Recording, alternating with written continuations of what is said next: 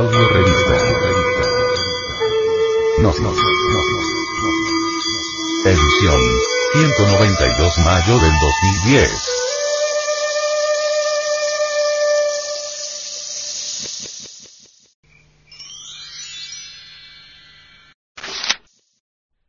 Para vivir sin drogas. Falsas vías de escape de la existencia. Muchos se entregan a los vicios para olvidarse de sus problemas, y otros lo hacen para sentir emociones negativas.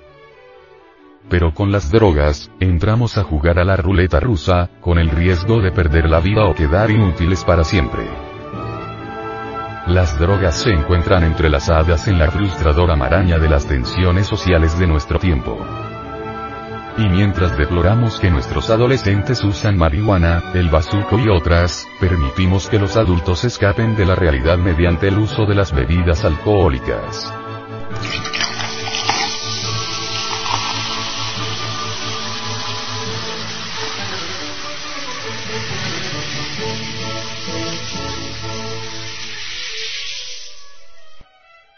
Mientras en las escuelas y colegios se trata de educar a los educandos acerca de los peligros del empleo de alucinógenos, en sus casas encuentran a sus padres que usan regularmente anfetaminas, tranquilizantes y píldoras para dormir.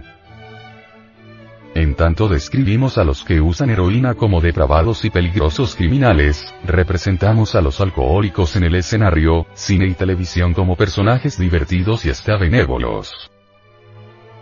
Sin embargo, los alcohólicos son responsables de más violencia y problemas sociales que todos los drogadictos juntos. Por supuesto, dice el escritor Norman Taylor, es natural que el hombre trate de huir de las dificultades y de evitarse cosas desagradables, y es muy habitual que busque refugio en alguna droga que lo ayude a olvidarse que es una criatura limitada.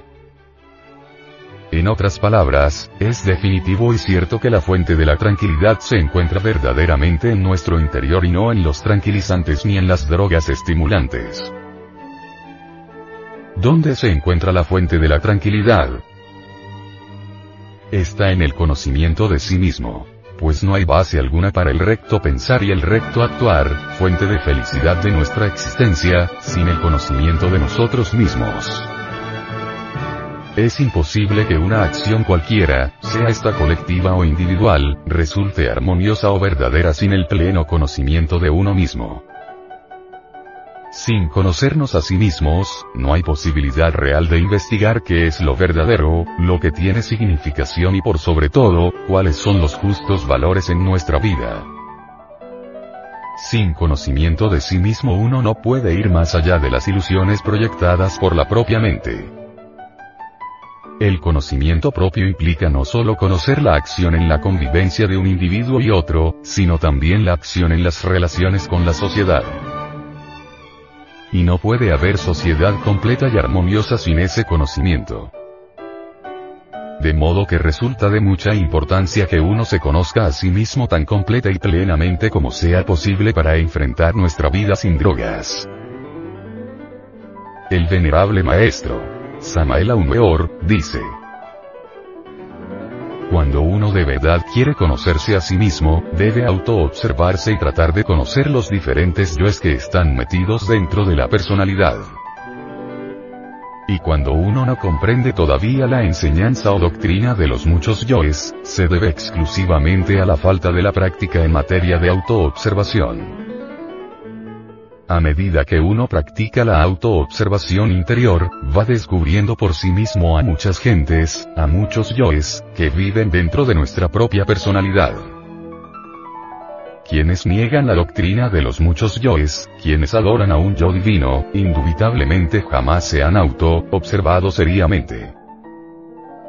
Hablando esta vez en estilo socrático diremos que estas gentes no solo ignoran sino además ignoran que ignoran. Ciertamente jamás podríamos conocernos a sí mismos, sin la autoobservación seria y profunda. En tanto un sujeto cualquiera siga considerándose como uno, individual, es claro que cualquier cambio interior será algo más que imposible. el ser humano, respecto de su estado interior, es una multiplicidad psicológica, una suma de yoes. Los ignorantes ilustrados, aquellos que son eruditos, pero no se conocen a sí mismos, de esta época, le rinden culto al yo, lo endiosan, lo ponen en los altares. Si esos señores despertaran conciencia aunque fuese por un instante, podrían evidenciar claramente, por sí mismos, que el ser humano nunca es el mismo por mucho tiempo. Hay necesidad de despertar. Ante todo, tenemos que aceptar la doctrina de los muchos. No quiero obligarles a ustedes a aceptar esa doctrina en forma dogmática. Únicamente quiero invitarlos a la aceptación mediante una reflexión analítica de fondo. Basta porque que estamos llenos de terribles contradicciones. Basta con saber que no somos los mismos ni siquiera media hora. Nosotros mismos nos damos cuenta de nuestras contradicciones, mas no las arreglamos tratando de hacer malabares mentales con el propósito de, de autoengañarnos si aceptáramos nuestras contradicciones, si aceptáramos que un rato estamos diciendo una cosa y otro rato otra, que hoy estamos jurando amor y mañana estamos odiando, pues terminaríamos francamente locos. Por eso preferimos autoengañarnos y sacar frases tan lucias como esas de que, bueno, bueno, bueno, pues ya reflexioné, bueno, pues ya pensé que mejor así no, y de que haga de otro modo, etcétera. Así nos autoengañamos. Es que yo soy muy reflexivo. Es que analizando las cosas me resulta mejor de esta manera y no de aquella como en principio había pensado. Qué manera tan tonta de autoengañarnos, ¿verdad? ¿Dónde está nuestra individualidad? Hoy damos una palabra y mañana damos otra, hoy decimos una cosa y mañana otra. ¿Cuál es verdaderamente la continuidad de propósitos que tenemos? Dentro de nosotros vive mucha gente, muchos fantasmas de nosotros mismos, muchos yoes. Cada uno de esos tales yoes es una persona completa por sí misma. Es decir, en el centro del cuerpo humano habitan muchas personas. Habita el yo, yo, el yo amo, el yo envidio, el yo tengo celos, el yo tengo lujuria, etcétera, etcétera, etcétera.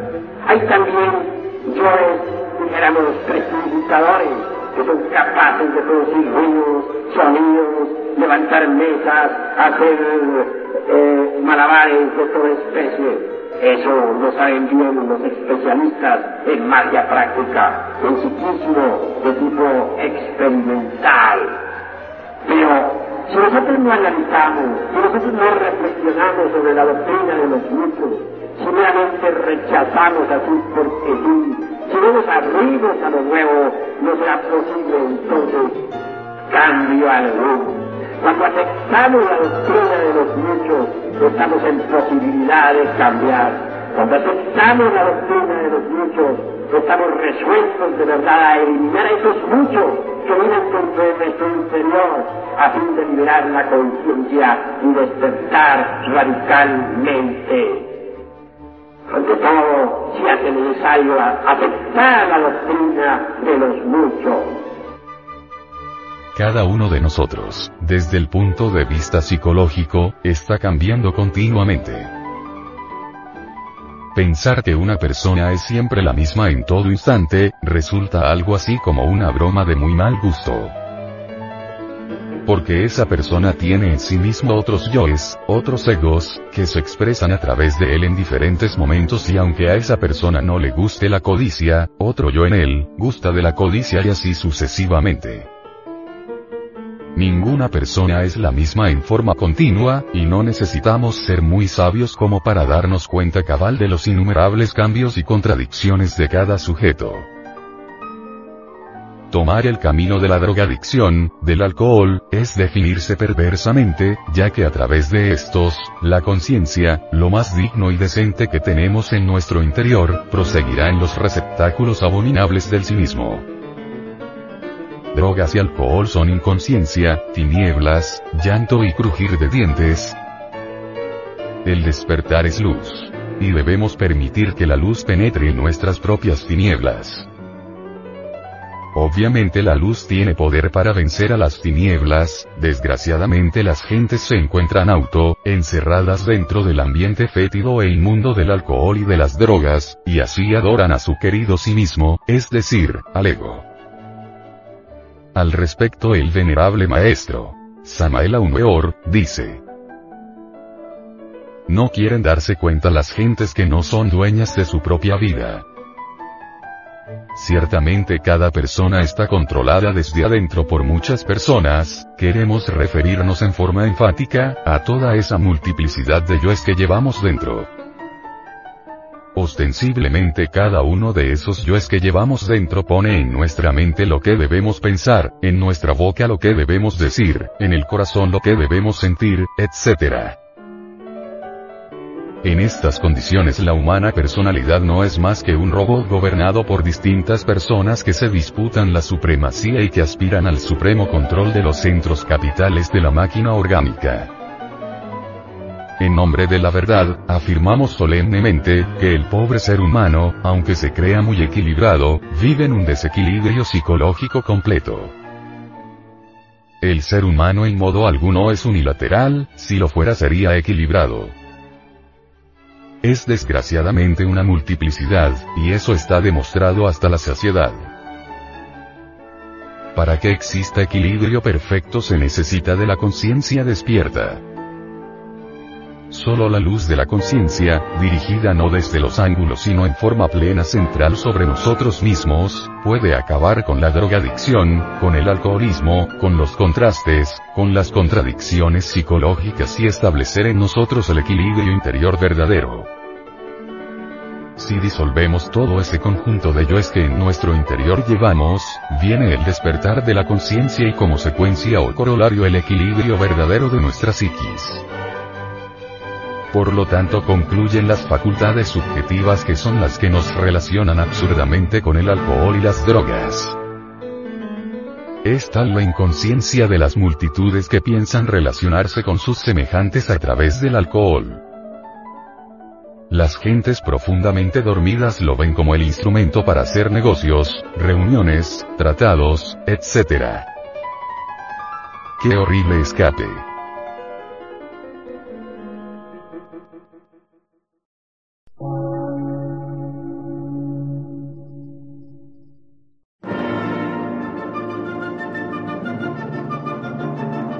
Emisora, gnóstica, transmundial por una nueva civilización y una nueva cultura, sobre la faz de la Tierra.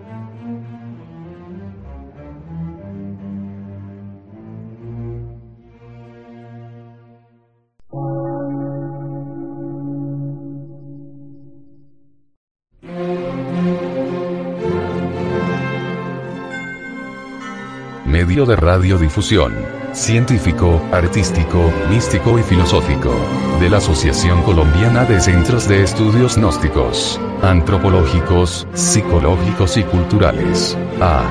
C.